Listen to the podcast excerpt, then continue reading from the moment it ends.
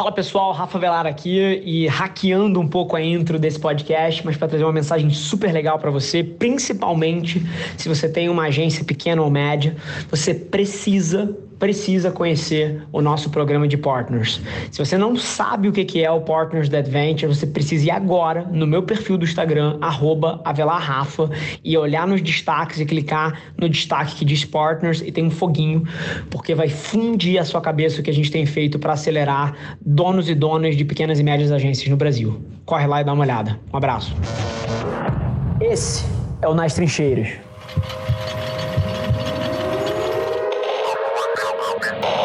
E a gente vive uma era onde é quase que todas as marcas precisam criar histórias que se conectem com os consumidores, precisam construir afinidade por essas histórias e precisam criar maneiras de ganhar dinheiro monetizando essa afinidade.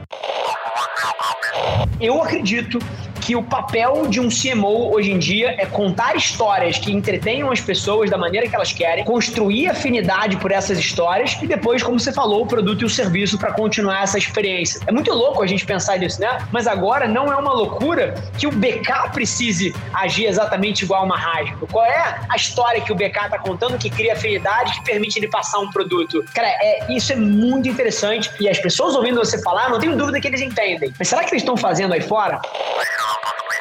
Você pega outros itens que estão aqui, esse Air Jordan que está nesse quadro. A Nike nunca vendeu tanto tênis quanto depois do Last Dance no passado é um conteúdo que é uma propriedade que ela tem, e mais uma vez, estamos usando é, isso aqui, da, é, é, esse cenário que é quase que uma experiência, né? Mas a, é, é, ela tinha esse ativo, ela tinha a história do Michael Jordan, ela tinha o tênis, o tênis faz parte da história dele. Ela, em vez de fazer um spot de 30, cara, ela traz um branded content, cara, que move consumo através de entretenimento. Isso é foda.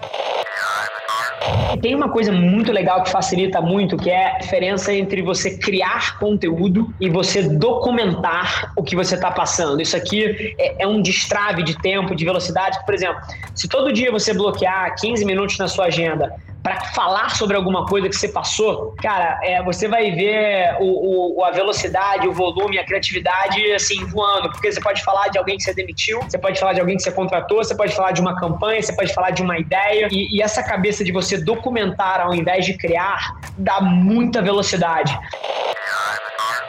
É, a primeira coisa que, que eu tento colocar no centro de tudo que eu faço é que o objetivo de um conteúdo é conectar essa marca através da cultura e aonde a atenção das pessoas está. Isso é um negócio que vocês sabem, vocês já ouviram, não vou chover uma olhada aqui. E a plataforma está nas redes. Só que agora, cada uma das redes ela tem um modelo muito único, que é o, a mentalidade que você entra quando você clica nela. Quando você abre o YouTube, você está buscando uma coisa. Quando você abre o Instagram, você está buscando outra. Quando você abre o TikTok, você... eu abro o TikTok quando eu quero um tipo de conteúdo. Eu abro o Instagram quando eu quero, talvez, bisbilhotar a vida dos outros.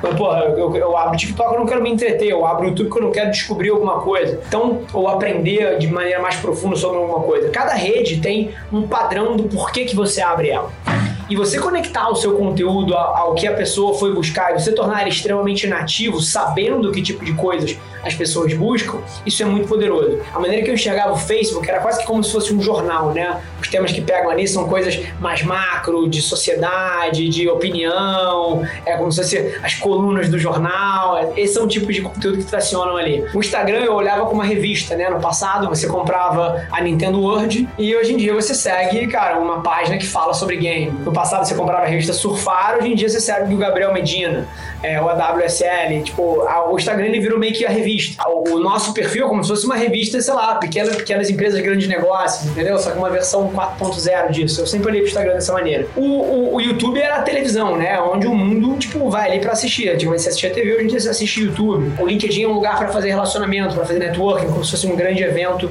é, de negócios. O Twitter é sobre conversas em tempo real, então qualquer coisa que for um pouco mais atemporal perde muita atração no Twitter. O Twitter é muito real time. O Pinterest, é, é, eu olhava para ele como um catálogo de ideias, né? Assim, você quer ideias, você entra no Pinterest. Então, esse olhar é extremamente nativo produzir um conteúdo nativo nada mais é do que você entender o que, que, o consumidor foi buscar e o que ele espera naquela plataforma e você entregar exatamente isso. Isso é, é você ser nativo.